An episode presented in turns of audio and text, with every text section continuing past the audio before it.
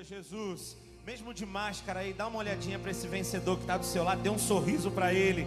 Que bom que você está aqui hoje nessa noite para nós celebrarmos ao Senhor. Eu queria que você levantasse as suas mãos e, junto com os instrumentos, você aplaudisse ao Senhor nessa noite. O mais forte que você puder, aplauda Ele, olha para Ele, faça uma declaração de amor para Jesus nessa noite. Oh, aleluia, Jesus. Quantos aqui foram alcançados pela graça do Senhor? Aleluia. Então vamos celebrar nessa noite. Com palma.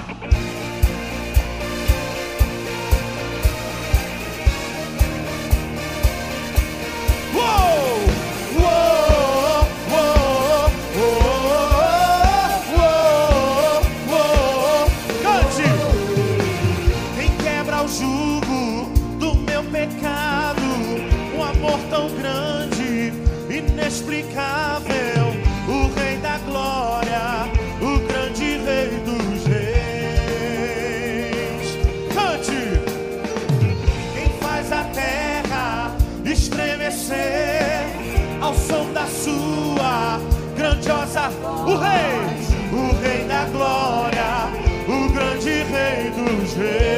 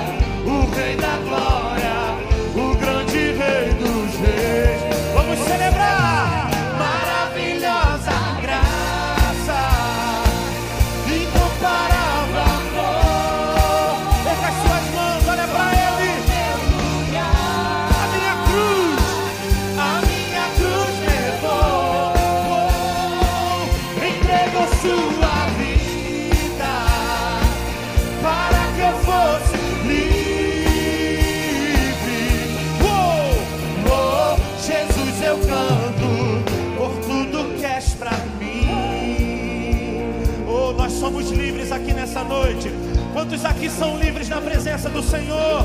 Aleluia! Então você vai declarar nessa noite que digno é o Cordeiro. Aleluia! Digno! Digno é o Cordeiro de Deus. Digno é o Rei que a morte venceu.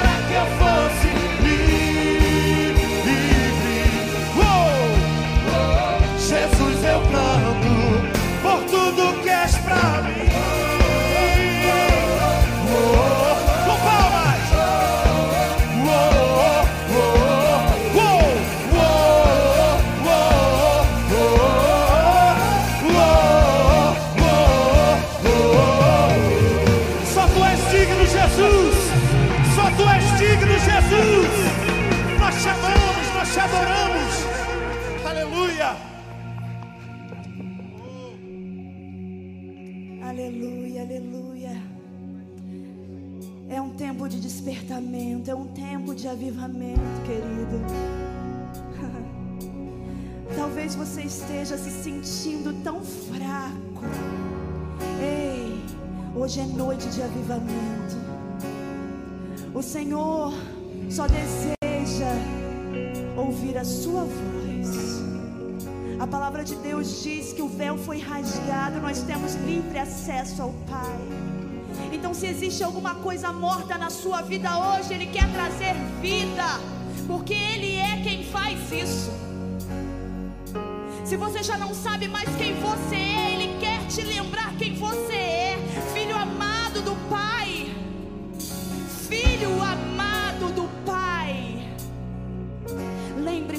você é. Ele quer avivar você. Ele quer avivar os teus sonhos que estão mortos pelo caminho. Aquilo que você já não pensa mais, que você acha que você não tem mais capacidade de fazer, Ele quer avivar isso na sua vida nessa noite. Tantos sonhos mortos, tantos sonhos deixados para trás, e Ele está dizendo: Eu sou o Deus do avivamento. Eu trago vida sobre você, sobre a sua casa, sobre os teus sonhos, sobre a tua família. Porque eu sou este Deus, eu não mudo. Eu não mudo. Eu continuo operando. Aleluia, Jesus. Temos visto teu mover, Deus poderoso. Teu poder não tem fim. As coisas que tens feito e ainda muito mais tu irás fazer. Não há prisões que teu amor não montanha que não movas, tudo é possível em ti. Não há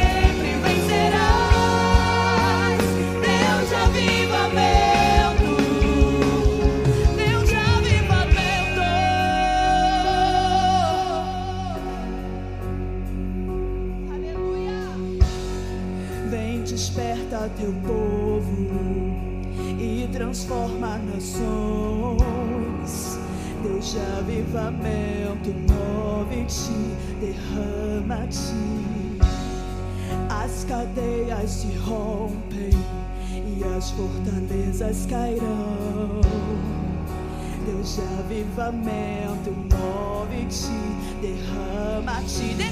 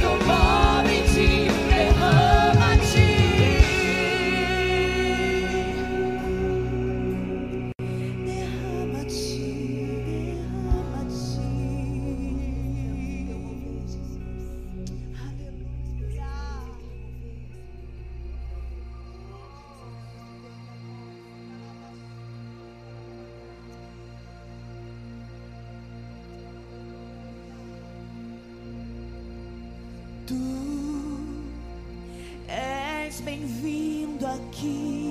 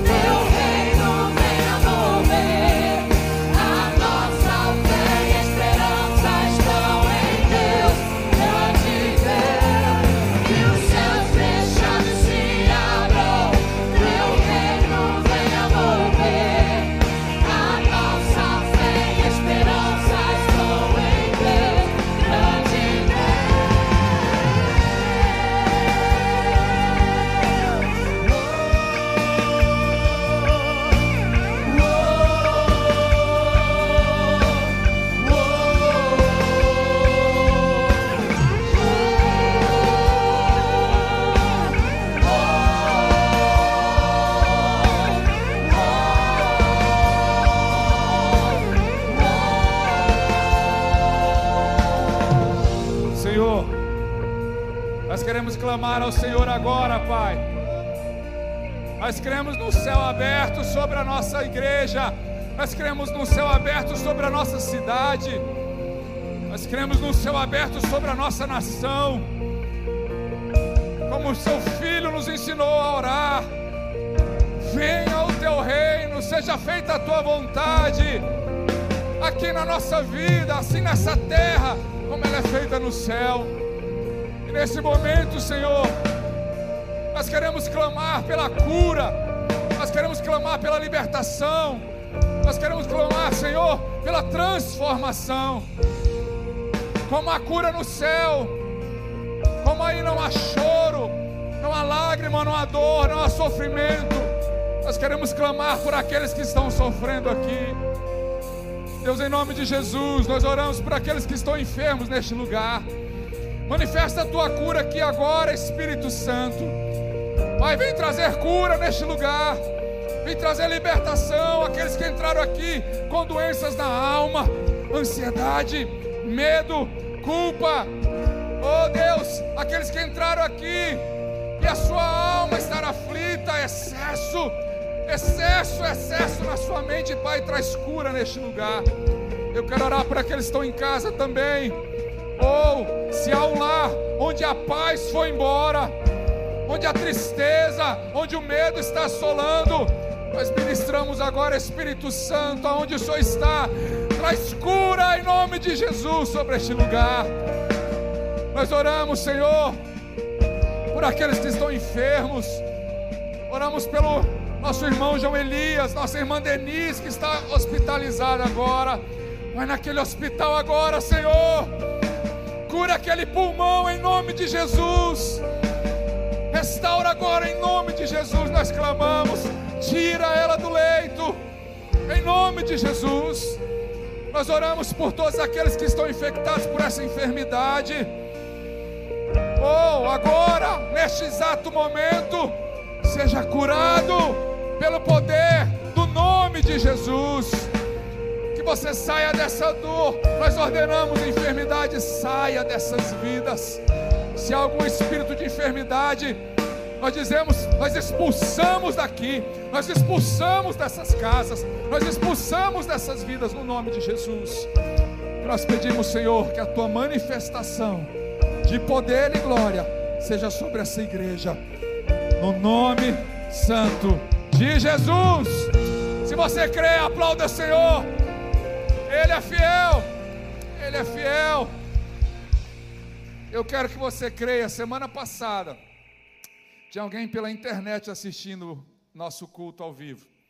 Ela estava contaminada com a Covid. E no momento que ela estava orando, estava muito mal, sentindo mal, tosse, muita dor de cabeça, aqueles sintomas. Mas quando nós oramos aqui, essa pessoa, ela disse: Eu creio nesse poder de Deus. E ela começou a orar junto conosco. Ela disse: imediatamente ela foi curada. Ela não passou toda a dor, passou toda a tosse. No dia seguinte, os filhos levaram para o hospital. O médico falou: Como? Você tem setenta e tantos anos, era para você estar muito mal. Ela falou: Pois é, mas o Senhor pode. Ela estava com a Covid. E o médico falou: Eu não vou nem te internar, você pode ir para casa. Você fica lá em casa recebendo seus medicamentos. Amém. Amém. Aplauda o Senhor. Ele é digno, pode sentar. Mas quando você estiver aqui orando, creia. Deus já disse, Ele vai trazer cura, Ele vai trazer libertação, transformação sobre as nossas vidas. Nós vamos adorar o Senhor agora com as nossas ofertas.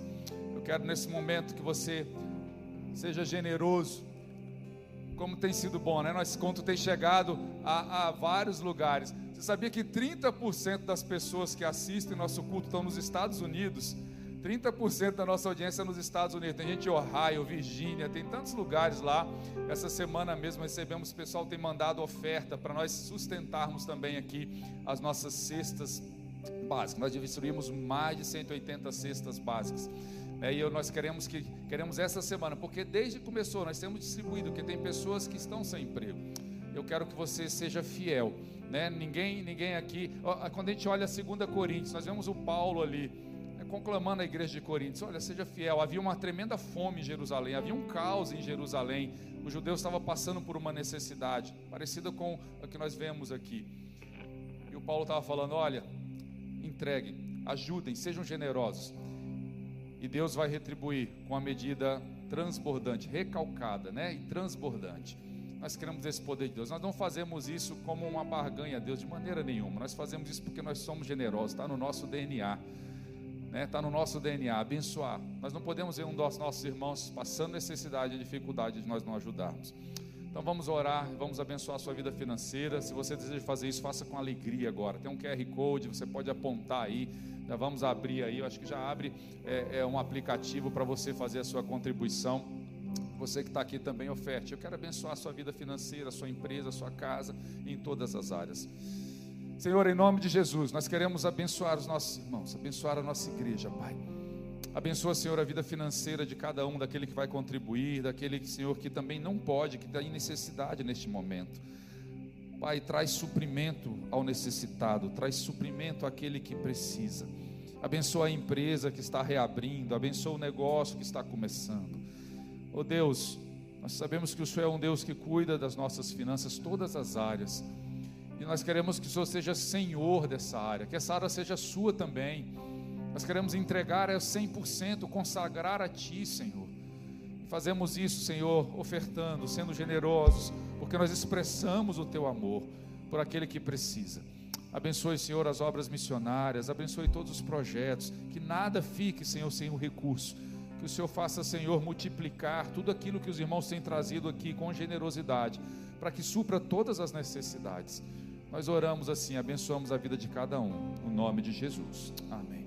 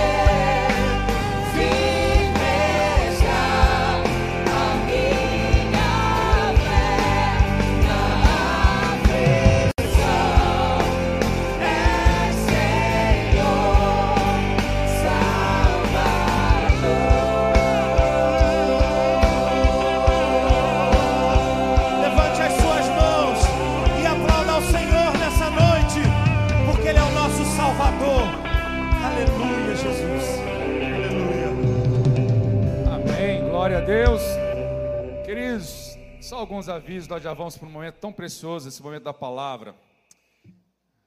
É, amém. Nós queríamos é, lembrar, relembrar da necessidade de nós fazermos a, a inscrição, tá?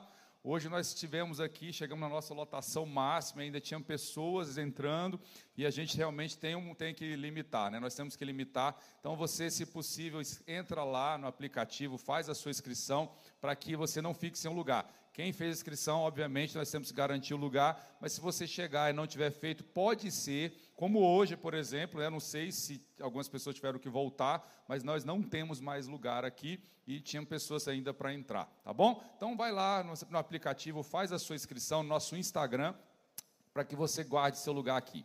Amém? Glória a Deus por isso. Se você ainda relembrar, ontem nós fizemos, semana passada, nós fizemos né, um apelo e houve a inscrição aí de bastante pessoas no nosso canal do YouTube. Se você está assistindo, tem sido abençoado.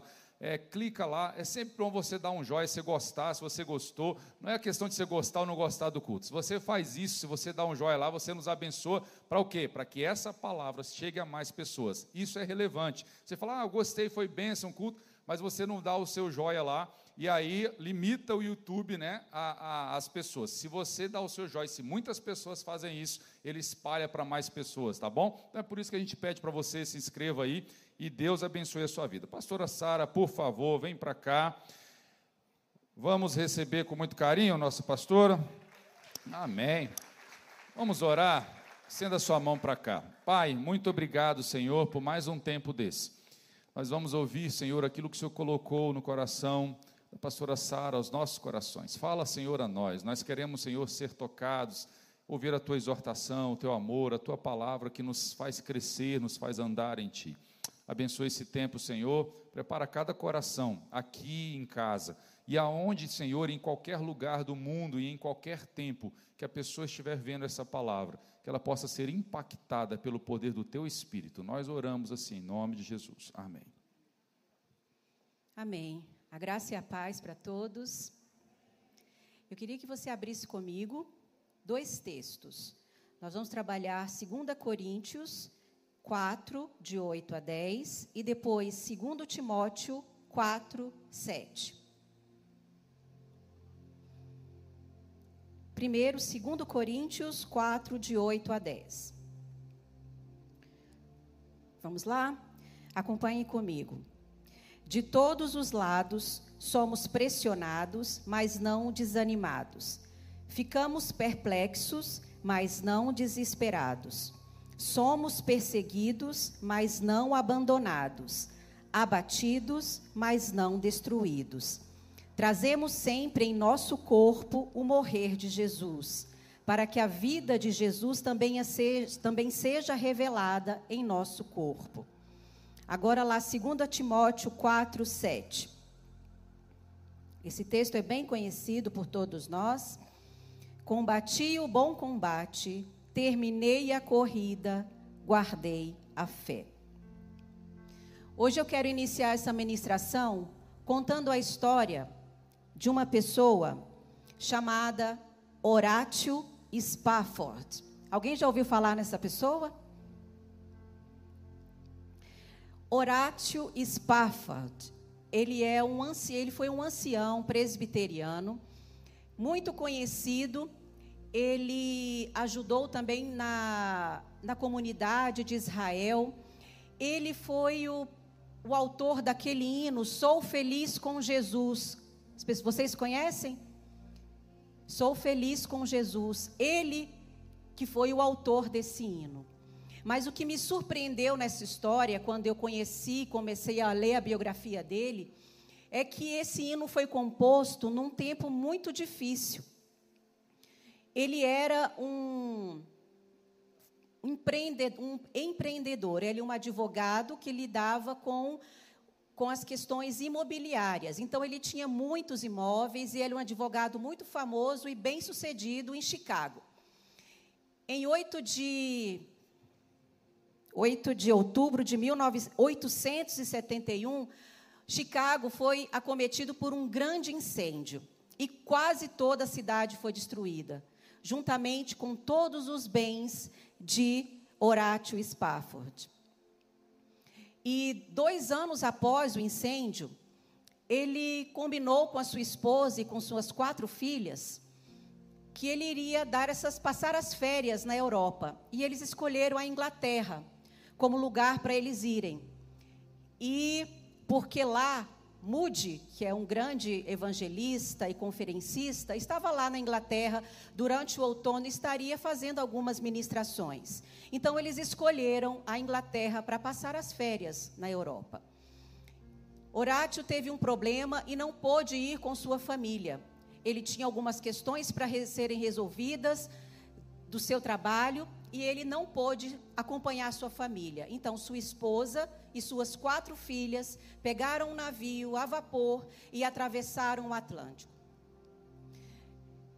Em um momento dessa viagem, esse navio bateu num outro navio de ferro e o navio onde estava sua esposa e suas quatro, quatro filhas naufragou.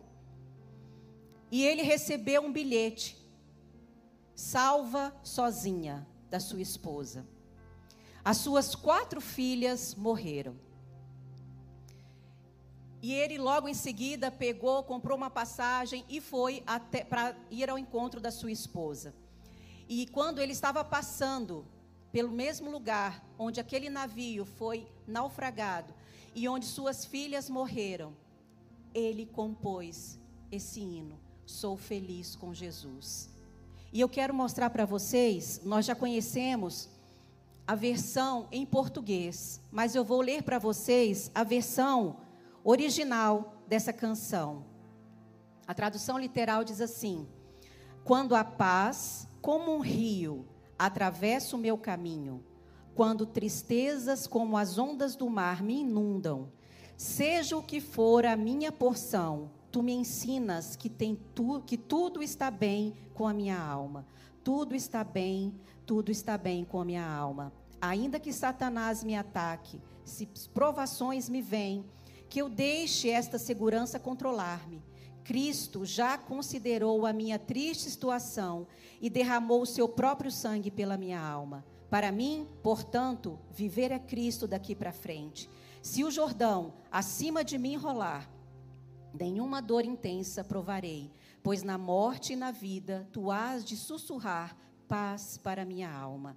Senhor, é por tua vinda que nós esperamos. O céu e não o túmulo é o nosso alvo. Ó trombeta do anjo, ó, ó voz do Senhor, esperança e descanso, abençoados da minha alma. Queridos, quando eu leio qualquer história e vejo histórias de superação, isso mexe comigo. Eu gosto de ler biografias e principalmente histórias de pessoas que passaram por algum momento na sua vida, foram acometidos por alguma tristeza, por algum fato ruim, mas que elas superaram. E são biografias de pessoas que você pode dizer, a pessoa supera porque tem Deus. Mas eu também já vi pessoas que não eram cristãs e que superaram grandes tragédias. E eu sempre me perguntei, o que faz uma pessoa? Que recursos essa pessoa tem quando passa por uma situação como essa de Horatio Spafford, que perdeu suas quatro filhas e compõe um hino tão lindo como esse? Com palavras tão maduras, com, a, com palavras de, de gratidão, com palavras de esperança.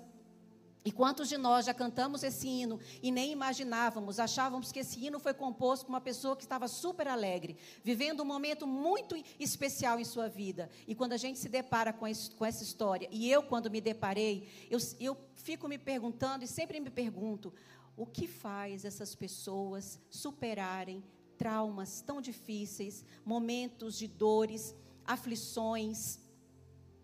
E aí, gente, eu descobri que o ingrediente importante na vida de todas essas pessoas que passam por uma situação difícil e superam, elas são resilientes. Vocês já ouviram essa palavra? Essa palavra é uma palavra que está muito na moda. E ela é muito comentada em vários segmentos. Primeiro que esse termo foi cunhado pela física, depois a administração também utiliza, a psicologia também utiliza, mas hoje eu quero trazer para nós refletirmos sobre o que nós precisamos fazer para nos tornarmos pessoas resilientes. É bem verdade que hoje essa geração de crianças e adolescentes elas não conseguem, e até mesmo muitos adultos, elas têm muita dificuldade de passar por situações difíceis, passarem por perdas, sejam elas quais forem, de qualquer ordem que seja. Elas têm dificuldade de lidar com a frustração, têm dificuldade de lidar com provações, têm dificuldade de lidar com, com questões na sua própria alma. E o que tem acontecido que é realmente preocupante essas pessoas estão procurando alívio, essas pessoas estão procurando descanso em automutilação, estão procurando alívio em vícios, estão procurando alívio é, até mesmo no suicídio. E foi aí que eu fui instigada para novamente falar sobre esse termo resiliência. O que que o dicionário diz? Qual é o conceito que o dicionário dá para resiliência? É a propriedade que alguns corpos apresentam de retornar à forma original após terem sido submetidos a uma deformação elástica. No sentido figurado, é a capacidade de recobrar-se à antiga forma depois de passar por um período difícil. Então, resiliência significa voltar ao estado normal, ser aquilo que a gente era antes da crise, do desequilíbrio, da pressão e do choque. E hoje eu vou perguntar para você: como é que você reage quando você se depara com um problema? Quando você se depara com uma frustração? Nós temos visto, e eu vejo muito na clínica psicológica, que as pessoas estão com muita dificuldade de lidar com frustração porque tem baixa tolerância à frustração. A geração anterior foi muito cobrada, passou por diversas dificuldades, e aí quando eles tiveram filhos, o que eles falaram? Eu não vou submeter meu filho ao que eu passei. Então, se a pessoa passou por dificuldade financeira, a pessoa hoje trabalha 30 horas, se tivesse 30 horas no dia, para manter um filho com uma roupa de marca, porque ele nunca teve, com um tênis de marca, porque ele nunca teve, com o smartphone da, da, de última geração, porque ele nunca teve, porque ele passou por dificuldades, passou por problemas na escola, passou por rejeição, e ele colocou uma decisão no seu coração: meu filho, meus filhos não passarão por situações como eu passei. Só que é um paradoxo. O que fez as pessoas serem fortes, superarem traumas, superarem frustrações, foram exata, foi exatamente ter passado por dificuldades. E quando a gente priva os nossos filhos e as pessoas com as quais nós convivemos de passar por situações difíceis, nós estamos formando pessoas que têm baixa tolerância à frustração, que não são resilientes, que no primeiro vento tomba, que no primeiro vento cai. Vocês conhecem alguém assim? Que qualquer problema é um problemão? Que aí muitas vezes a gente, com a intolerância, né? Fala, ah, vai buscar uma terapia, ter uma pia cheia de louça para lavar, para ver se esse problema não acaba. Porque a gente vê, não pode que essa pessoa está sofrendo dessa forma por uma questão tão pequena. Baixa tolerância à frustração. Não são resilientes. E hoje, eu vou trabalhar aqui com vocês como é que nós podemos nos tornar pessoas resilientes. Porque é sim, é possível desenvolver. E principalmente trazer para o nosso ambiente cristão entender que nós, como filhos de Deus, nós temos um Deus que nos ampara, que cuida de nós, que está conosco, que tem sonhos, tem promessas para nós e nunca desiste de nós.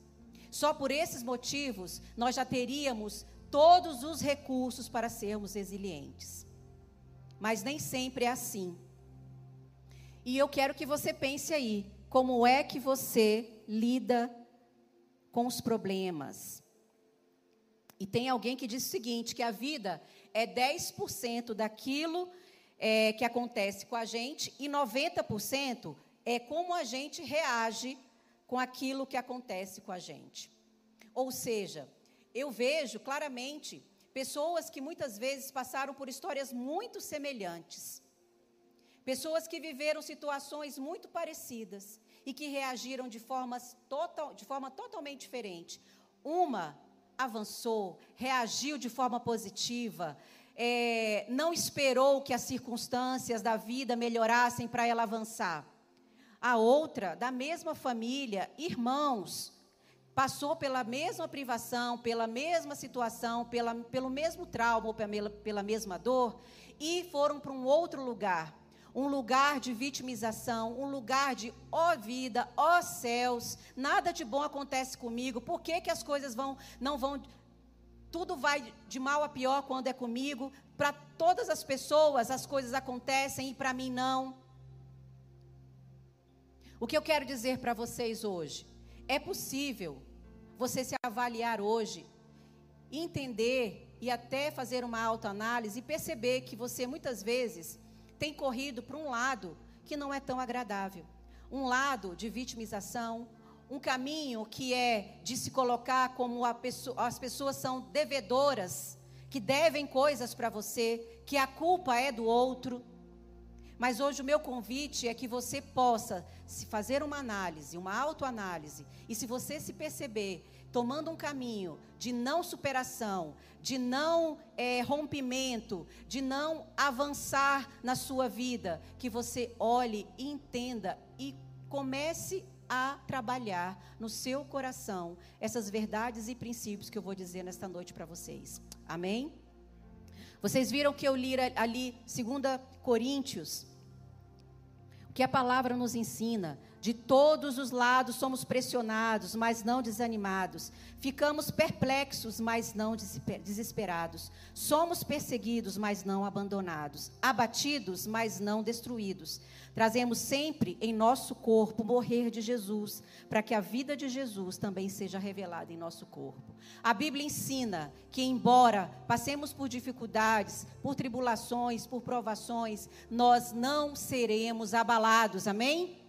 Nós não seremos abalados. E é firmado nessa promessa que nós precisamos caminhar. E eu quero agora trabalhar com vocês o ingrediente para que nós cristãos sejamos pessoas resilientes, esse ingrediente fundamental é fé. Avalie aí o seu nível de fé. Como você chegou hoje? Se você tivesse um, como é que eu poderia dizer aquele é, termômetro, um fedômetro. Como é que você passaria ali pela porta, em vez de aferir sua temperatura, você fosse avaliado e aferido pelo nível de sua fé? Como é que estaria o nível da sua fé hoje? Porque uma característica de pessoas que são resilientes no nosso meio cristão é que elas têm fé. Mas uma outra característica de uma pessoa resiliente é que ela tem uma capacidade de reagir. Elas conseguem reagir. E eu li no início para vocês, contei a história de Horatio Spafford. E se a gente for olhar dentro da nossa família, dentro da nossa casa, até mesmo nós podemos reagir a situações de formas diferentes, como eu falei para vocês. E podemos reagir quando algo nos assola, quando algo nos atormenta. E hoje eu quero te encorajar a você pedir a Deus para você enfrentar todos os seus desafios, todas as suas inquietações com fé e reagindo. Porque o interessante é perceber que todo obstáculo ele, ele é um disfarce para que você não chegue ao seu propósito, ao seu destino. Todo obstáculo é um disfarce para te impedir de chegar aonde você precisa chegar. E segundo o dicionário, né, nós já lemos que a, a, resiliência é a propriedade que alguns corpos apresentam de retornar à forma original após terem sido submetidos a uma deformação elástica. Esse é um conceito da física. Sabe aquelas liguinhas amarelas? Se a gente estica aquela liguinha, o que, que ela faz? Ela volta, não é? É isso, a resiliência é isso. Quando a gente se estica, você volta ao estado original. O que, que a gente pode entender com essa ilustração aqui da liguinha? Queridos, é, por mais que os problemas tentem nos esticar, por mais que as pressões tentem nos atingir, nós não seremos abalados. Nós cantamos uma canção aqui, um hino, que diz assim: Confiando em nosso Deus e em seu eterno amor, não seremos abalados. Às vezes, pessoas se entregam, elas se entregam quando passam por grandes perdas na vida. E eu conheço um personagem bíblico, e eu acredito que você também conheça, que nos ensina uma preciosa lição. Esse personagem é Jó. Jó, se vocês forem olhar a vida dele, nós não temos tempo hoje para olhar a vida dele, mas eu vou fazer uma breve, rapidamente falar sobre ele. Jó era um homem próspero, era um homem com uma família linda, tinha muitos filhos, muitas propriedades. Mas em algum momento Deus permitiu que o inimigo tocasse na vida dele, tocasse nos bens, porque Deus falou é que podia tocar em tudo, menos na vida dele. Então, de uma hora para outra, Jó, de uma pessoa próspera, uma pessoa bem-sucedida, com uma família linda, com filhos, com propriedades, o que, que aconteceu com ele? Perdeu absolutamente tudo. E ele não só perdeu os seus filhos, suas propriedades, ele também perdeu sua saúde. Ele não morreu, mas ele ficou acometido de muitas doenças. Ele ficou com feridas no seu corpo. Na Bíblia relata que ele pegava cacos de telhas para se coçar, que ele tinha muita dor. Mas o que que Jó no final de toda a sua história, ele foi atacado pelos seus amigos, dizendo que ele tinha pecado. E Jó se considerava um homem íntegro, um homem fiel a Deus. Então, em muitos momentos, ele não entendia o significado daquelas provações, o significado de tanta tormenta na vida dele. Mas em nenhum momento ele duvidou do seu Deus. E a própria esposa disse: com vendo o marido naquela situação, vendo que o marido era fiel a Deus e ele passando enfrentando aquela situação, ele disse pra, ela disse para ele: abençoa, abençoa o teu Deus e morre. Abençoa? Amaldiçoa, desculpa. Amaldiçoa o seu Deus e morre. Queridos, olha, olha isso. Amaldiçoa o seu Deus e morre. Ela queria que Jó fizesse isso, mas ele não fez. E é lindo ver todo o processo. Você, leia o livro de Jó nessa perspectiva de superação, de esperança, de fé em Deus. Leem com essa perspectiva. Ele teve lá os, todos os amigos, tem lá os discursos de todos os amigos, duvidando da sua fé, duvidando do seu caráter, duvidando da sua integridade. Mas ele, em todo tempo, ele não titubeou. E aí, no final, ele disse: quando Deus apareceu para ele e aí mostrou para ele que ele estava sendo muito orgulhoso de achar que ele não deveria passar por nenhuma situação. E Deus, aí Deus começa a fazer um monte de perguntas para ele: onde é que você estava quando eu criei o mundo? Onde é que você estava? E aí foi passando, fazendo aquelas perguntas. E Jó foi se vendo ali. Eu não tinha o direito de perguntar o que eu tinha perguntado para Deus. Antes, os meus antes eu te conhecia de ouvir falar, hoje os meus olhos te veem. Ele teve uma experiência linda com Deus, ele viu que, que ainda havia alguma coisa no caráter dele que Deus podia estar ali falando e ele reconheceu. Ele reconheceu e ele se entregou completamente. Ele falou: Agora os meus olhos te veem. Então, queridos, Deus deu tudo em dobro para Jó. E Jó foi uma pessoa muito resiliente. Nós temos que, inclusive, aprender muito com ele, porque ele não se deteve em questões só materiais, ele não se deteve só em, em, em, em ser bem-sucedido, tanto financeiramente como em sua família ou em outras questões. Ele queria ter um relacionamento e ele conseguiu, depois de toda essa aprovação, ele entendeu que ele precisava ter um relacionamento mais íntimo com Deus, tirar todo o seu orgulho de achar que ele era o poderoso, que ele era perfeito. Não, Deus tinha algo para ensinar, mas ele não desistiu, ele perseverou. Então ele reagiu de uma forma diferente, e essa é uma característica de pessoas que são resilientes. Pessoas resilientes eles conseguem reagir de forma positiva em uma situação difícil. Uma segunda característica de uma pessoa resiliente é que ela mantém o equilíbrio em suas ações. Você é uma pessoa equilibrada? Ou você é uma pessoa desequilibrada? Uma pessoa equilibrada, ela tem a capacidade de desenvolver a, re, a resiliência. E esse desenvolvimento traz para o indivíduo para ele possuir a conduta de ele se manter sã, são, em um ambiente insano. Consegue entender o que eu estou falando? Ele consegue se manter saudável, sadio, num ambiente enlouquecedor. Porque insano é enlouquecedor. Ou o que, que eu estou comunicando com isso? A pessoa que é equilibrada, ela consegue reagir a situações difíceis com uma forma mais ponderada, de uma forma mais centrada. Ela não é aquela pessoa que é 8 ou 80, que vive nos extremos. Quem se reconhece assim? Que vive em extremos.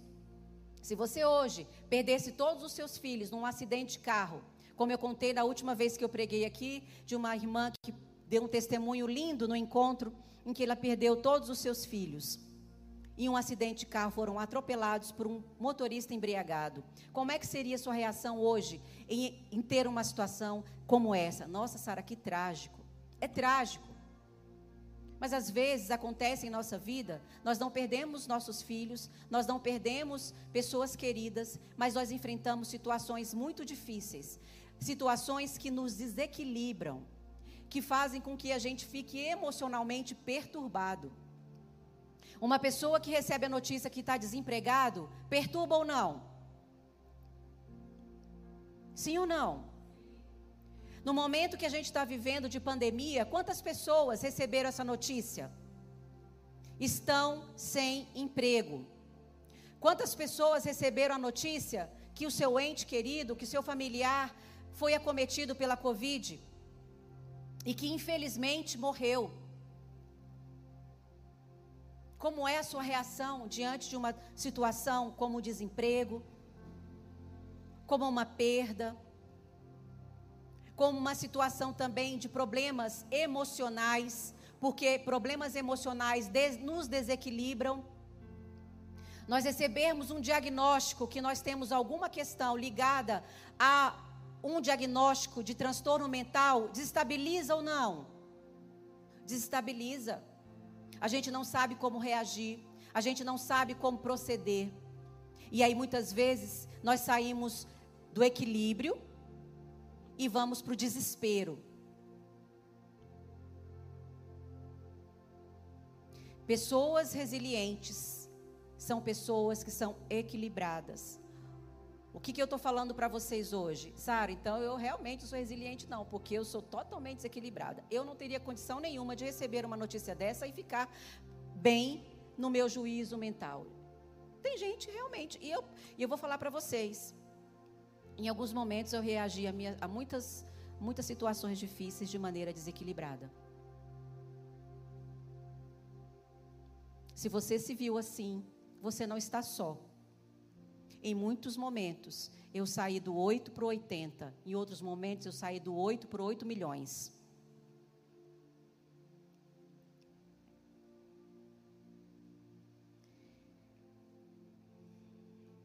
O que eu quero colocar para vocês, todos nós vamos passar por situações difíceis. Todos nós, em algum momento, vamos receber uma má notícia. Todos nós. Ninguém está isento a isso. Todos nós, em algum momento, vamos passar por um dia mau.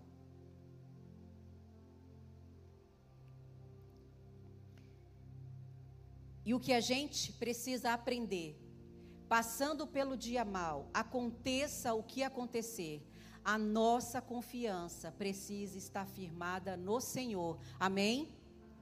Porque eu vou louvar se tudo estiver bem e se não estiver bem. Se Deus fizer, Ele é Deus. Se não fizer, Ele também continua sendo Deus. Se a doença vier, Ele é Deus. Mas se a doença vier, Ele também continua sendo Deus. Nós estamos vivendo num mundo em que, em que pessoas querem um evangelho. Eu vou falar uma palavra aqui que nem todos vão saber: tabajara. É da minha época, muito tempo atrás, que tinha um programa chamado Caceta e Planeta, e eles tinham as organizações Tabajara, que era tudo falso, tudo ruim, tudo, tudo de, de pior, eram essas organizações Tabajara. E nós, muitos cristãos, estamos querendo um evangelho Tabajara. Venha para Deus que sua vida vai melhorar. Venha para Deus que seus problemas todos vão acabar. Você não vai mais sofrer. Você não vai ter mais aflição. Você vai ficar rico, inclusive, porque se você der muito, você vai receber muito. E veem o evangelho como um evangelho de barganha. Mas o próprio Cristo nos ensinou que no mundo nós teríamos aflições. O próprio Cristo falou. Nós teríamos aflições, mas o que ele falou para nós? Tenha bom ânimo tenha bom ânimo. E aí entra uma terceira característica de uma pessoa resiliente. A pessoa resiliente, ela é uma pessoa bem resolvida. Ela consegue lidar com o caos na vida dela. Ela se ergue. Ela é uma pessoa que é encorajada. Ela é uma pessoa que é animada. E aí eu uso esse versículo quando Jesus nos ensina que no mundo nós teríamos aflição mas que era para nós termos bom ânimo. O que, que vocês entendem por bom ânimo? É você viver chorando depois que você recebe uma, uma notícia? O que, que é ter bom ânimo? A despeito do que eu estou sentindo, eu vou confiar e vou entender e acreditar no que Deus tem para mim. Eu vou viver o que Deus sonhou para mim a despeito das vivências ruins, negativas que eu vivi, a despeito de tudo que não foi bom na minha vida, eu vou ter um olhar otimista. E aí, queridos, tem muitas pessoas que não estão conseguindo que não estão conseguindo ser uma pessoa bem resolvida, ser uma pessoa encorajada, ser uma pessoa que tem bom ânimo. E quando vêm os problemas, as pessoas vão em busca de descanso e alívio em lugares errados. Pessoas ficam deprimidas, pessoas ficam ansiosas. Nós somos o país de, com maior número de ansiosos do planeta. Do planeta. Nós estamos no ranking em primeiro lugar, o país mais ansioso. E essa pesquisa foi feita antes da pandemia. Imagine agora, depois da pandemia. As pessoas têm reagido com muita ansiedade, com muitos transtornos, síndrome do pânico, medo, desespero. E aí, nós podemos aprender o que Deus nos ensina e ele que Jesus nos convida. Vinde a mim, você que está cansado e sobrecarregado. E eu quero te trazer alívio, eu quero te trazer descanso. Descanso para nossa alma, que está abatida, que está deprimida, que está ansiosa. E é nesse descanso que nós precisamos confiar. Jesus também deu uma receita para mim e para você. Não leve um peso que, você, que não é seu e que você não precise levar. Ele fala: dá para mim. Me entrega os seus fardos pesados.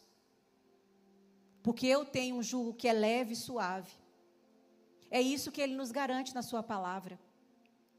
Que ele tem leveza para nós. E quando o salmista, no Salmo 37, 5 diz: entrega o teu caminho ao Senhor, confia nele e o mais ele fará. Eu fico imaginando aqui o que que Davi estava falando nesse momento. Deus, eu te entrego os meus caminhos. Deus, eu te entrego os meus pensamentos. Deus, eu entrego as minhas atitudes, eu entrego os meus sofrimentos, eu entrego minhas frustrações. E eu sei que o Senhor resolve tudo. E eu consigo, com uma imaginação aqui, santificada, imaginar Davi falando isso para Deus. E ele faz, e eu entendo que todas as histórias de superação que há na Bíblia é para nos ensinar também superarmos os problemas difíceis que a gente está vivendo. E Davi está ensinando para nós: entrega o teu caminho ao Senhor, confia nele e o mais ele fará. A nossa confiança, ela tem que estar, estar, estabelecida no Senhor. Olha o que diz lá em Salmo 125, 1. Os que confiam no Senhor são como montes de Sião, que não se abalam, mas permanecem para sempre. Queridos, uma das dos conceitos de resiliência é quando um objeto ele se enverga de tal forma que ele não quebra. Uma pessoa resiliente é aquela que se enverga, que vai até quase no chão, mas ela volta porque ela confia em Deus. Porque os que confiam no Senhor são como montes de Sião que não se abalam, que não se quebram, e mesmo se quebrar, voltam porque permanecem para sempre. Amém? Uma pessoa resiliente é alguém que é perseverante, ela não desiste, ela insiste. E aí, nós podemos ver que uma pessoa que é perseverante, ela tem uma perspectiva positiva da vida. Sim ou não? É alguém que não culpa os outros, pelo problema que ela está passando. É alguém que decide que vai avançar, que vai romper, mesmo passando por uma situação difícil. Há pessoas que amam dar desculpas. E o que eu quero dar uma notícia para vocês: quem, dá, quem é mestre em dar desculpas não alcança resultados. Essa é uma grande verdade. Uma pessoa resiliente, ela sabe que nem sempre vai ser fácil. E eu entendo também que em nenhum momento, em nenhuma página da Bíblia, foi prometido para nós que a nossa vida seria fácil. Mas Deus prometeu para nós uma vida plena e abundante. Como é isso? Deus prometeu para nós uma vida plena e abundante. Você está vivendo essa vida plena e abundante hoje? Porque muitas pessoas entendem viver uma vida plena e abundante é uma vida sem problema, é uma vida sem frustração, é uma vida sem dor.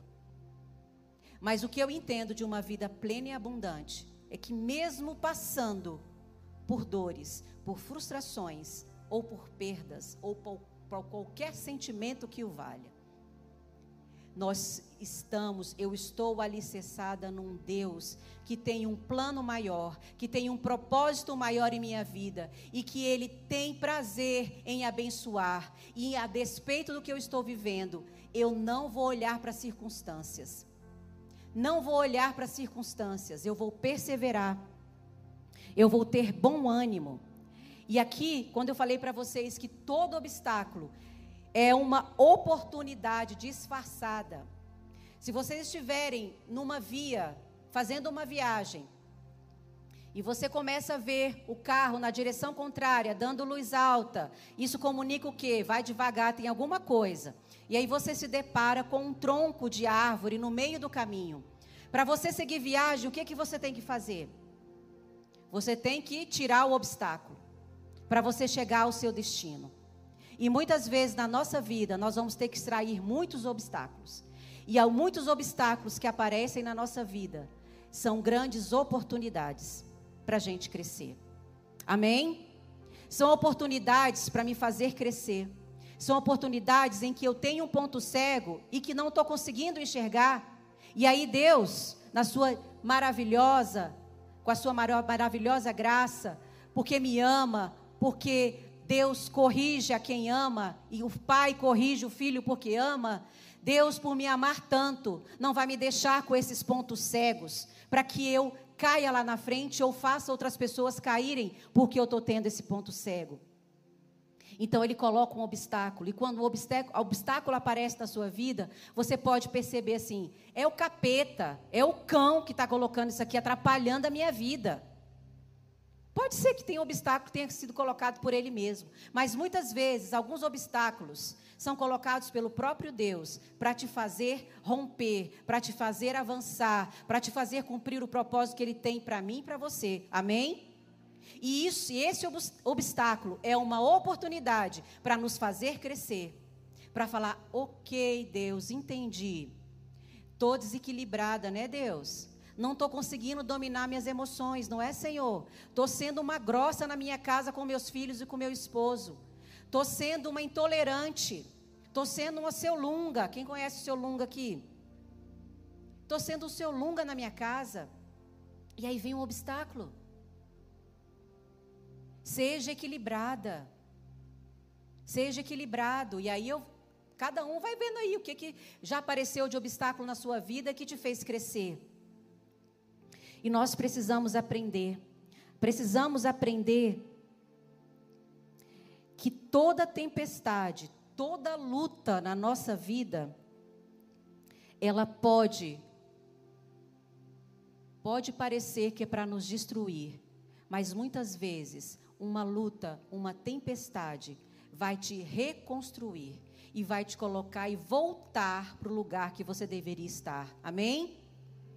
Então, feliz aquele que passa por provação. Feliz aquele que passa por uma dificuldade. Sara, você está louca por falar isso. Ninguém gosta de, de passar por situações difíceis. É verdade. Mas você já viu e alguém aprendeu alguma coisa quando estava muito bem? Quando estava com, seu, com a sua conta bancária no azul e lá em cima? Quando na sua família está uma paz? Alguém já aprendeu alguma coisa? Na bonança, na, na calmaria? Porque eu não conheço. Quando a gente passa por calmaria e bonança, a gente é grato e fala: Obrigada, Senhor. Obrigado, Deus, porque o Senhor está me oportunizando momentos de calmaria. Mas eu queridos, nós aprendemos uma escola para nós. É a escola quando a gente passa por situações que para a gente não são agradáveis. A gente aprende e a gente pode se tornar pessoas mais resilientes. E aqui nós temos vários exemplos na, na palavra de Deus de personagens resilientes. Como vocês sabem, eu amo a vida de José. E amo falar sobre ele, porque eu aprendo com ele. José foi uma pessoa extremamente resiliente. Eu entendo que José, ele passou por várias por vários momentos na sua vida. Ele foi de um filho preferido para um escravo, de escravo, ele foi, passou de escravo para administrador da casa do, do general lá de Faraó. Ele saiu de um lugar de administrador, do, governador, do general de Potifar, para um estuprador que foi preso numa cadeia. Oscilou, muitas coisas oscilaram na vida dele, muitos sentimentos devem ter vindo para José. Mas o que eu sempre vejo na vida dele e aprendo toda vez que eu leio a história dele é que ele passou por muitas humilhações, mas ele perseverou e ele não abandonou o seu Deus. Ele não abandonou seu, o seu Deus. E quando a gente, esse versículo, que é de Gênesis 50, 20 e 21, finaliza e, e fecha com, com uma, de uma forma tremenda, quando ele fala para os seus irmãos: não tenha medo. Eu não posso me colocar no lugar de Deus. É verdade que vocês planejaram aquela maldade contra mim, mas Deus mudou o mal em bem para fazer o que hoje estamos vendo. Isto é salvar a vida de muita gente. Não tenha medo, eu cuidarei de vocês. Aprendemos que ele foi resiliente, ele foi perseverante, ele soube perdoar de uma maneira ímpar.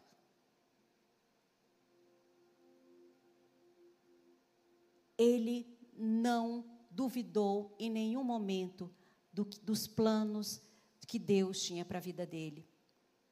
E eu só consigo ver claramente que essa é uma grande verdade quando eu leio esse versículo aqui. Que ele de fato passou por muitas humilhações, passou por muitas dificuldades, mas ele decidiu fazer tudo da melhor forma possível em todo o tempo. Quando ele chegou lá na casa do general lá de, do faraó, ele trabalhou com excelência. Ele trabalhou como se para Deus, para Deus fizesse. Ele trabalhou, deu o seu melhor. E, e o general reconheceu, colocou ele como administrador da casa dele. Depois ele foi para a prisão. Podia ter reclamado, podia ter chorado, podia ter abandonado, ter jogado tudo para o alto. Mas o que, que ele fez? continuou trabalhando, continuou perseverando, continuou acreditando. E ele passou a ser lá o administrador da prisão, até que um dia Deus olhou para ele e falou: José, agora é a hora. É a hora, José. É a hora. Agora você vai cumprir. Você vai entender por tudo que você passou. E aí ele sai de uma outra condição de rejeitado pelo filho favorito, rejeitado pelos seus irmãos, escravo, administrador do general de Potifar, de estuprador, de um prisioneiro da cadeia, ao governador do Egito, o segundo.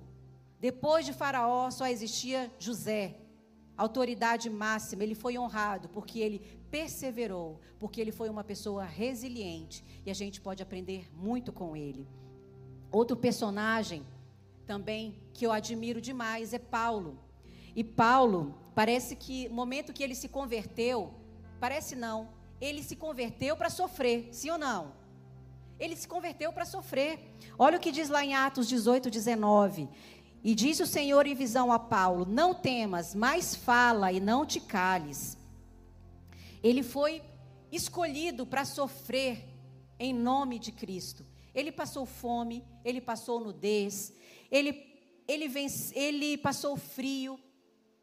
Mas o que ele diz lá, em 2 Timóteo, que a gente acabou de ler, nós lemos esse versículo: combati o bom combate. Ele venceu e ele guardou a fé. O que, que nós aprendemos com Paulo? A despeito de qualquer sofrimento que você esteja passando, guarde a fé. Cumpra tudo que ele tem na sua vida. Persevere. Não se desespere, confie. E eu quero que você olhe para a sua vida em algumas situações em que você desistiu, em que você entregou as fichas, em que você falou: Senhor, não dá mais, eu entrego aqui tudo, não quero mais. Em algum momento você passou por uma situação assim, em que você desistiu? Há situações também em que nós colocamos as nossas metas, colocamos, traçamos os nossos objetivos, traçamos os nossos sonhos e muita, muitas vezes nós estamos segurando algo que para nós é muito precioso. É como eu vou fazer ilustração aqui. Eu gosto de uma ilustração, mas vou fazer comigo aqui. Se eu estivesse segurando aqui meu iPhone 8, aqui escondendo, não, não posso perder ele, não, porque senão eu vou ficar sem meus contatos. Como é que eu vou atender minhas pessoas, os meus pacientes? Como é que eu vou falar com as pessoas que eu amo? Como é que eu vou perder toda a minha agenda? E aí eu estou escondendo aqui, não posso perder. E é como se Deus estivesse lá atrás, com o iPhone 11 GoPro, é isso? Como é que é? Como é que é o nome do iPhone aí? Como é que é o nome, gente? Fala aí. iPhone 11 Go Pro Max, sei lá, que lá. Ele tivesse lá para me dar lá esse daí. E eu tô aqui guardando o 8. Eu gosto da ilustração de uma de um desenho que tem assim uma menininha escondendo um ursinho bem pequenininho. Aí tá Jesus atrás com um ursão deste tamanho. Porque muitas vezes a gente acha que a gente tem é precioso demais e a gente não pode perder. E Deus está lá com ursão te esperando, só esperando você entregar. Entrega. Entrega essas questões aí que você acha que é super valioso, que você coloca todo o seu as suas forças nisso. E Deus está olhando e falando, querido, querida, eu tenho sonhos maiores para você. Eu tenho coisas maiores para você. Larga larga o osso. Sabe aquela ilustração que diz assim: quando o cachorro vê um filé mignon, tá lá o cachorro agarrado com o osso, ninguém tira, ele faz um monte de morde, dá aquela dá umas rabadas nos outros. E aí, é, para ele largar o osso, é só dar uma carninha suculenta para ele. Ele não larga o osso. E a gente está com osso quando Deus tem um filé mignon suculento para nós. Porque sabe o que, que acontece? O que, que a gente comunica quando a gente acha que as nossas coisas são preciosas, que a gente não quer largar? A gente não acredita que a vontade de Deus ela é boa, perfeita e agradável. Porque a vontade de Deus ela é boa, perfeita e agradável. E mesmo que você ache que a sua vontade é melhor que a do Senhor, mesmo você achando que aquele ursinho bonitinho, peludinho ali é lindo e você não pode soltar. E Deus tem coisas maiores. E você está aí, preso. Preso a um vício, preso a um comportamento, a um padrão, preso a tantas coisas que te afastam e que te impedem de viver o novo e o que Deus tem para você. Entrega. E aí, a gente precisa olhar para os nossos pensamentos, que Paulo nos convida para nós fazermos uma mudança, para nós transformarmos a nossa mente, para nós não nos conformarmos com este mundo, para nós renovarmos as nossas mentes, para a gente cuidar de quê, gente? Dos nossos pensamentos. Porque são os pensamentos é que nos assolam, é que nos perseguem. Eu já falei aqui sobre que a gente ouve a voz aí de um crítico interno aí que fica, fica você não é capaz, você não dá, dá conta, amaldiçoa esse Deus e morre. Esse Deus não está com nada, não. Você está vendo, você está servindo, você está indo para a igreja, você está orando, você está jejuando e não acontece nada. Está vendo o ímpio lá? Tá super bem, tá lá de carro zero, tá lá com a mulher bonitona e você tá aí. São esses pensamentos que a gente ouve. Que não vale a pena, não vale a pena pagar o preço, não vale a pena perseverar, não vale a pena acreditar que Deus tem o melhor para você, não vale a pena ter fé.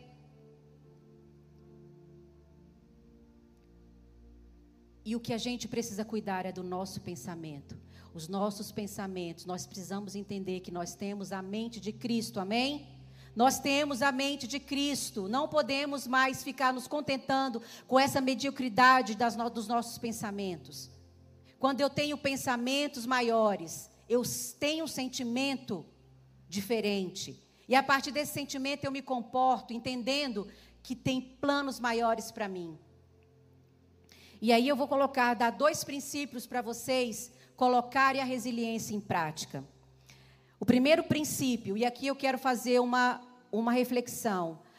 Todo momento que a gente ouve a palavra, que a gente ouve um ensinamento, se a gente não acreditar, não confiar e não colocar em prática, não vale de nada. E eu quero hoje te fazer o convite para você falar: eu quero entender aí como é que eu posso colocar a resiliência em prática. Fique-se o seu, o seu olhar nas promessas e não no processo. Queridos, se você, desde que você tivesse consciência da sua vida e tivesse um telão de LED mostrando o que você passaria durante a sua história, que processo você viveria, será que você faria tudo o que você se propôs a fazer? Se Deus te mostrasse, olha, Sara, você um dia vai ter uma família abençoada. Você ter, vai ter um dia é, uma igreja para você liderar. Vão ter pessoas para você cuidar. Mas antes disso, você vai passar por situações e mostrar-se ali. Está vendo ali? Sabe a vovozinha que você ama tanto? Ela vai morrer quando você tiver 13 anos. Sabe aquele momento em que você teve que mudar para a casa de um parente e você sofreu tantas coisas? Vai estar tá lá na sua história, você vai viver por esse processo. Se Deus mostrasse, Sara, você vai ter um casamento abençoado, mas você vai viver tantas coisas para chegar lá. Olha o processo: muita dor, muito problema. Não ter a clareza de quem você é, Olha o processo. Será que eu ia acreditar que um dia eu viveria um casamento abençoado, de que Deus mudaria a minha história? Talvez não. Se Deus mostrasse todo o processo. Por isso que Deus sabe o que faz para nós? Ele não fala de processo, ele nos dá uma promessa. Eles têm promessas para mim e para você. Sara, não tenho promessa nenhuma. Não tenho promessa. E aí eu vou dizer para você, se você não tem uma promessa, que eu acredito que você tenha, se você hoje está equivocado, que não tem nenhuma promessa para você, à medida que eu for lendo esses versículos aqui, eu quero que você se aproprie e você celebre. Amém?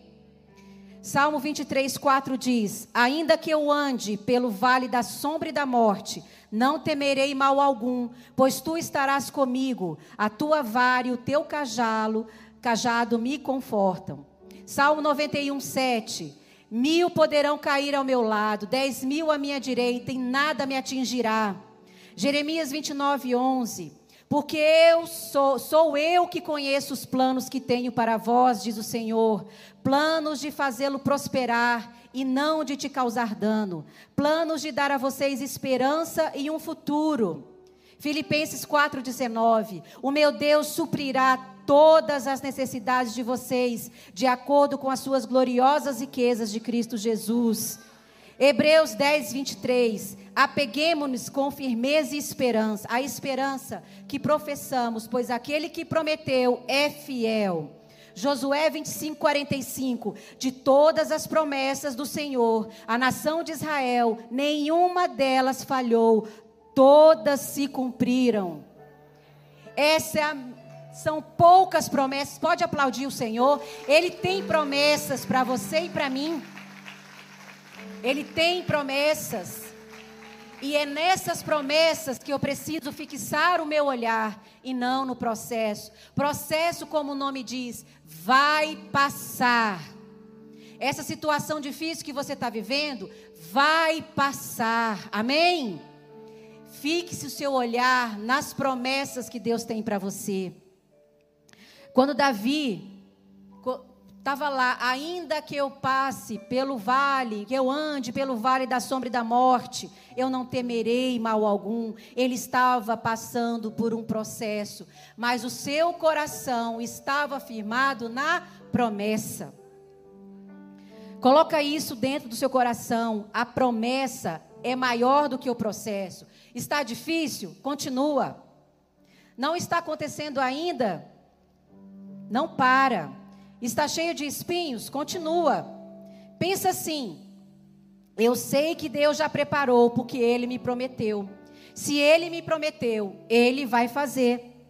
Então você precisa aplicar essa verdade na sua vida, acreditar nessas promessas e não desistir. Muitas vezes você pode pensar: ah, eu não vou mais para a igreja, não. Não acontece nada. Eu já nem creio mais que Deus vai mudar o meu casamento, vai restaurar a minha história, vai mudar e vai trazer o meu filho que está envolvido com drogas, com amizades ruins. Eu não acredito, não. E sabe o que você comunica para Deus? Que Ele não precisa fazer, você já deu o ponto final. Você não precisa colocar ponto final em lugar nenhum, amém? Nenhum. Porque muitas vezes você coloca o ponto final e Deus vai lá e apaga e coloca simplesmente uma vírgula. Que vírgula é uma pausa. É uma pausa. Porque o mais importante é que Deus está escrevendo a minha e a sua história. E ele só coloca ponto final quando ele quiser colocar o ponto final. Não sou eu que vou colocar um ponto final, amém? Não sou eu e você também não precisa colocar o ponto final. Se não, não veio ainda a sua vitória, persevere, acredite. Se você ainda não se casou e você tem planos para isso, calma. Espere. Não coloque o ponto final. Não, isso não é para mim não. Vou viver aqui sozinha, vou, ver, vou viver aqui, vou cuidar dos outros, porque eu não vou ter nada para mim não. Não. Se é promessa, creia. Não ponha um ponto final. Eu lembro uma vez que no momento em que eu estava passando pelo processo de luto da morte da minha mãe, eu recebi uma carta, porque a gente recebia carta naquela época, a gente não tinha e-mail, a gente não tinha WhatsApp, nem telefone fixo eu tinha na minha casa, pasmem. Como é que a gente podia viver, né? Então, eu recebi uma carta.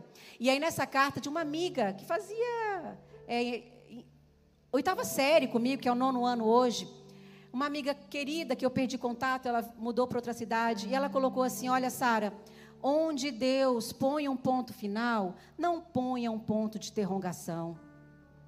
Parece é, frase de para-choque de caminhão, não parece?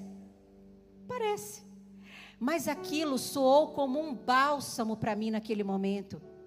Eu não tinha que colocar um ponto, um ponto de interrogação. Por que Deus?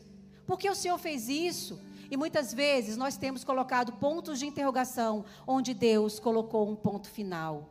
E muitas vezes estamos colocando um ponto final, onde é para simplesmente colocar uma vírgula, é uma pausa. Deus está falando, não aconteceu, mas vai acontecer. Amém? Então fixe o seu olhar na promessa. O segundo princípio, para a gente finalizar, decida seguir em frente. Assim você vai colocar a resiliência em prática. Entenda o que eu vou te dizer agora. Deus não nos criou para nós ficarmos parados. Amém? Deus não nos fez para nós ficarmos parados, Ele nos criou para nós avançarmos. Ele nos fez, Ele nos criou para nós vencermos, para nós crescermos. E eu acho lindo o Salmo 121, versículo 1 e 2. Acho lindo todo o salmo, mas eu vou falar só esses dois versículos. Quando Davi estava ali, disse: Elevo os meus olhos para os montes, de onde virá o meu socorro? O meu socorro vem do Senhor, que fez os céus e a terra. Você acha que Davi estava passando uma situação fácil quando ele, ele fez esse salmo? Quando ele orou esse salmo? Ele estava passando pelo pior momento da vida dele. E ele disse para Deus: Eleva os meus olhos para os montes. E logo depois ele fala que o socorro dele vem do Senhor. O nosso socorro vem do Senhor. Amém? Nós precisamos confiar, nós precisamos acreditar. Não é o seu trabalho que vai te dar essa segurança, não é o seu casamento que vai te dar essa segurança, não é o que você acha que é importante aí que te dá segurança. Só o Senhor é o nosso porto seguro, em quem nós devemos confiar. Quando a gente olha e fala, o que que eu vou fazer agora? Faça como Davi. Olha, leva os seus olhos e fala: Senhor, o Senhor é o meu socorro. Está passando por dificuldade? Corre para os braços dele. Se ajoelha chora e fala: Deus, está doendo, está difícil. Mas eu vou seguir, eu vou perseverar, eu vou caminhar, eu vou seguir em frente. Nós não podemos ficar caminhando de um lado para o outro ou olhando para trás. O que Deus nos convida é olhe para frente. Nós trabalhamos na última mensagem que nós precisamos deixar o passado no passado e é o lugar que o passado precisa estar. Quantas pessoas aí estão magoadas, feridas, ressentidas, querendo se vingar das outras, não vivendo o que Deus tem para elas, porque está com o olho lá no passado, está com foco lá no passado. E que eu quero dizer hoje para você: siga em frente. Siga em frente. Passado é passado. É só para você olhar, aprender e crescer e amém. Vão para frente. Segue o fluxo, a fila anda. É com esse propósito que a gente precisa entender e acreditar. Olha lá, Paulo também nos ensina, lá em Filipenses 3, 13 e 14, olha o que ele fala: Irmãos, não penso que eu mesma já tenho, já me, mesmo já tenha alcançado, de forma alguma, mas uma coisa eu procuro fazer. Olha, ensinando a ser resiliente. Eu prossigo, ou seja, eu tenho uma atitude, eu tenho reação. E olha o que ele diz: esquecendo-me das coisas que ficaram para trás ele pode estar dizendo lá: eu resolvi meus conflitos, eu sou uma pessoa bem resolvida, agora eu avanço. E aí, lá no verso 14, ele diz: prossigo para o alvo, a fim de ganhar o prêmio do chamado celestial de Deus em Cristo Jesus. Amém? Recomece de novo. Faça de novo. Eu gosto de, de entender e ver Deus que Ele adora recomeços. Então, o momento é agora. Recomece. Olhe para frente. E eu entendo também que quanto maior é o seu desafio, maior vai ser a história que você vai ter para contar. Maior é o testemunho que você vai dar.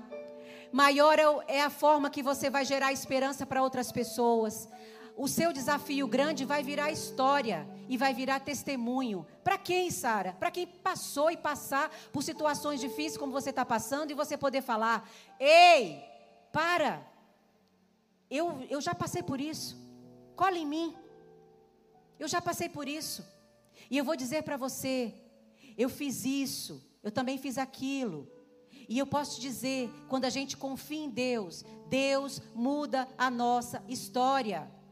E é nisso que você precisa se, se amparar e entender que quanto maior o desafio, maior é a história que você vai contar. Quando você, você vence um desafio, quando você vence um problema, você vai ser uma geradora, um gerador e uma geradora de esperança para o outro.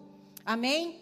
Porque nós não estamos aqui só para cultivar as nossas coisas, olharmos para os nossos umbigos. Nós temos aqui um propósito que Deus tem para mim e tem para você. Propósito tem tudo a ver com serviço, é fazer para o outro algo que você faz bem, que Deus colocou um talento e uma habilidade em você. É para você parar de ficar olhando para você. É para você também olhar e focar no outro, focar em Cristo, que Ele vai dizer a forma como você vai servir, ser Cristo na vida das pessoas, amém? Queridos, recomece, siga em frente, avance. Fique de pé.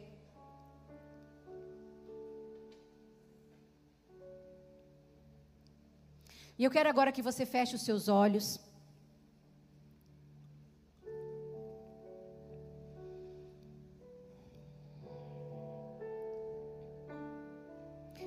Vai pensando aí o que tem acontecido com você.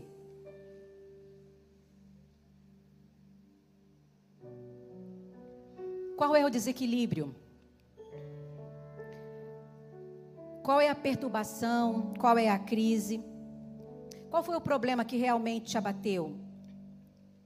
Nessa noite, o Espírito Santo te trouxe para este lugar e ele quer que você saia convicto e convicta de que tudo o que você está passando vai passar. E eu quero trazer uma ilustração aqui do joio e do trigo.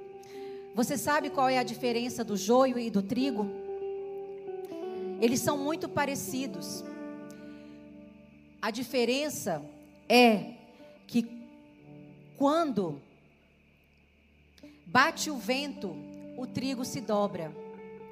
Quando bate a chuva, o trigo se dobra. O joio, ele fica de pé. E o que isso nos ensina? Nos ensina que vai ter vento, que vai ter chuva, que vai ter tempestade, que vão vir sobre a nossa vida. A gente pode até se dobrar, mas a gente vai voltar de novo para o nosso lugar, amém? E aí a gente finaliza: combati o bom combate, encerrei a carreira, guardei a fé. Hoje nós aprendemos que o segredo é confiar em Deus. Não se abalem. Por mais que você se entristeça, comece a se lembrar das promessas. Deus está com você. Você não está sozinho. Ele está com você. E agora eu quero que você feche os seus olhos e que você peça para Ele, para Ele te sustentar, para Ele te fortalecer. E que você hoje declare mais uma vez que a sua confiança, que a sua segurança está nele. E aí você começa a entregar para Ele aqueles aquelas situações, aquelas coisas que você acha difícil de entregar, entrega para Ele agora. Entrega para Ele também a sua adoração, o seu clamor. Coloque os seus olhos nas promessas que Deus te fez. E eu quero orar com você agora. Coloque aí a mão no seu coração. Pai querido, nós estamos aqui, Pai, como igreja. Nós ouvimos, Senhor, a tua palavra. Nós queremos ser cristãos, Senhor, que são resilientes, Pai. Cristãos, Pai, que perseveram, que não olham para trás, que não desistem. Mas cristãos, Pai, que acima de tudo, Pai, não fixe os olhos, não, nós não vamos fixar os nossos olhos nos processos. Nós queremos fixar os nossos olhos nas tuas promessas. Nós sabemos que o Senhor tem promessas lindas para cada um de nós aqui. Nós queremos, Senhor, e nós queremos com toda a nossa força cumprir tudo o que o Senhor tem para nós. Nós não queremos desistir de sonhar. Coloque os teus sonhos, imprima os teus sonhos em nós. Nós queremos viver, Senhor, essa realidade que o Senhor tem para nós. Nós queremos e vamos viver e experimentar todas as promessas que o Senhor tem para nós. Nós te louvamos e te agradecemos porque nós podemos confiar em Ti. O Senhor é um Deus que não falha. Nós não seremos abalados. Nós vamos perseverar, Deus. Obrigada, Senhor, pelo que o Senhor falou aos nossos corações nessa noite, Pai. Obrigada, Deus. Promova, Senhor, decisões aqui nessa noite. Que as pessoas possam decidir, Senhor, fazer tudo diferente do que tem feito para cumprir a tua vontade entendendo que a tua vontade ela é boa, ela é perfeita e ela é agradável. Oh Deus, opera, Senhor. Nós sabemos que na tua palavra nos diz que é o Senhor, é o Senhor que faz em nós, que opera em nós, tanto querer quanto realizar. Que o Senhor possa realizar em nós, meu Pai, esse querer de sermos resilientes, de sermos perseverantes, Deus, de acreditarmos e aumentarmos a nossa fé, uma fé alicerçada na palavra, uma fé alicerçada nos teus princípios. Deus, nós queremos entregar mais uma vez as nossas vidas a Ti, para que o Senhor tenha liberdade para fazer o que o Senhor quer, Pai. Que nós não queremos que o Senhor faça o que nós queremos, Pai, mas que o Senhor faça o que nós precisamos, Deus. Que o Senhor atue, que o Senhor fale em cada coração, em nome de Jesus.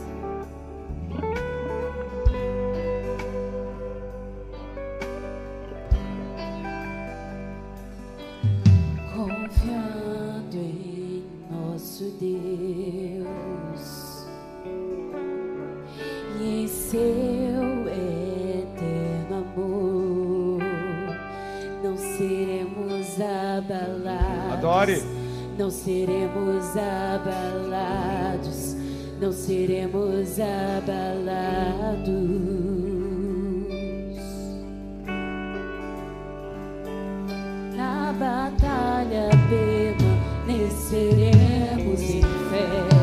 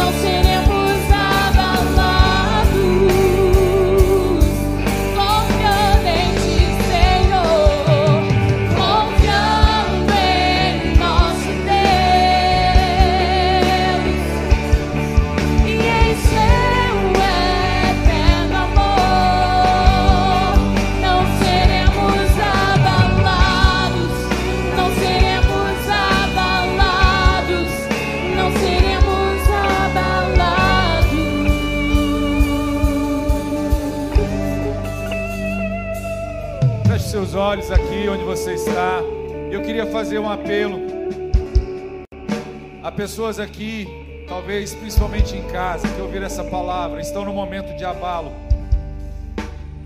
A maior esperança e a resiliência vem quando nós temos o Espírito Santo habitando em nós. E nós precisamos dele todos os dias. É ele quem nos sustenta em suas mãos. Nada podemos fazer sem ele. O próprio Jesus diz: Pai, sem ti nada podemos fazer. Eu queria fazer um convite, se há alguém aqui ou em casa que ainda não entregou a sua vida a Jesus e deseja entregar agora, recebê-lo como seu Senhor e seu Salvador.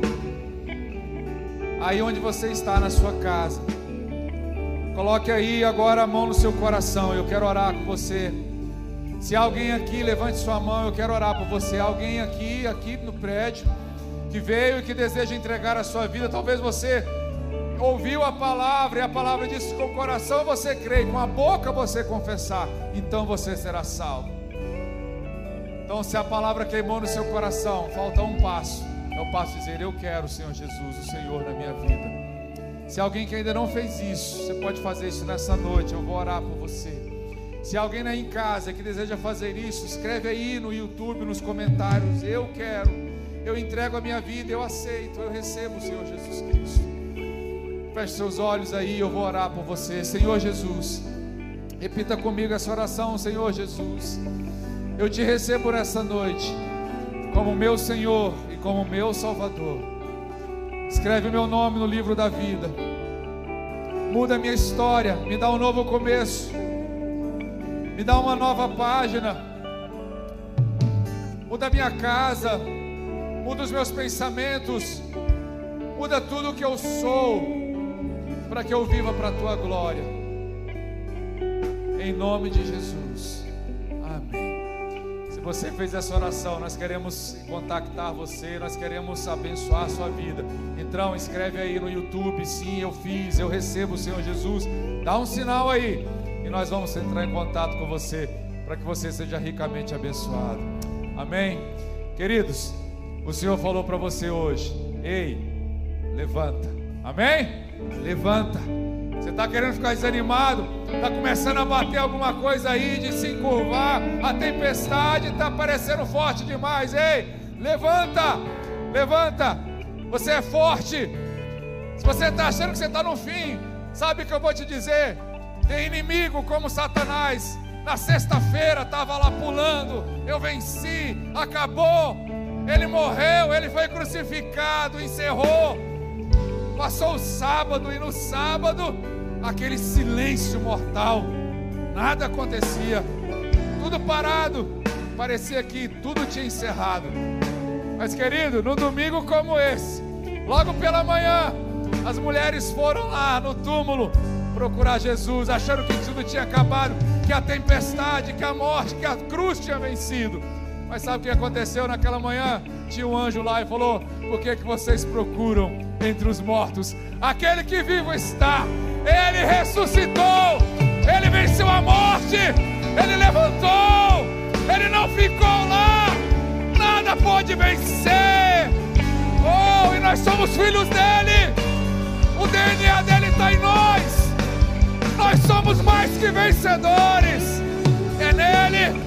Nós não seremos abalados, não seremos abalados, nós vamos encurvar, porque nós somos sensíveis às lutas, mas nós vamos levantar, e quando tudo passar, nós vamos estar aqui, nós vamos estar aqui, dizendo glórias ao Senhor, sempre haverá um louvor em nossos lábios, aleluia, confiando, Confiando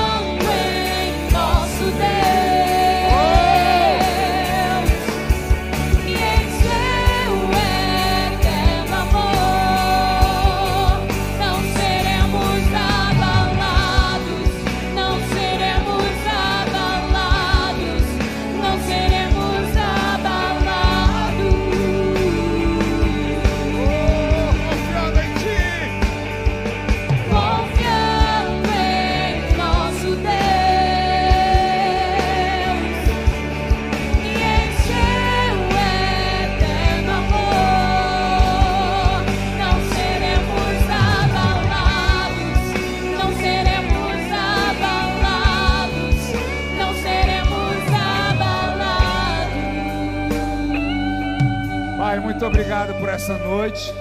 Muito obrigado por essa semana, Senhor, que está iniciando agora. Obrigado por essa palavra, por esse louvor, por tudo que o Senhor fez aqui. Oh Deus, eu sei que hoje o Senhor está levantando pessoas neste lugar e nas casas. Oh Deus, em nome de Jesus, renova a nossa esperança, a nossa fé, a nossa confiança em Ti.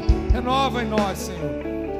Nós queremos levantar hoje, erguer a cabeça, vencer o que vier à nossa frente, porque nós vamos andar em Ti, em confiança, sabendo de quem nós somos filhos, sabendo quem é o leão da tribo de Judá que vai à nossa frente.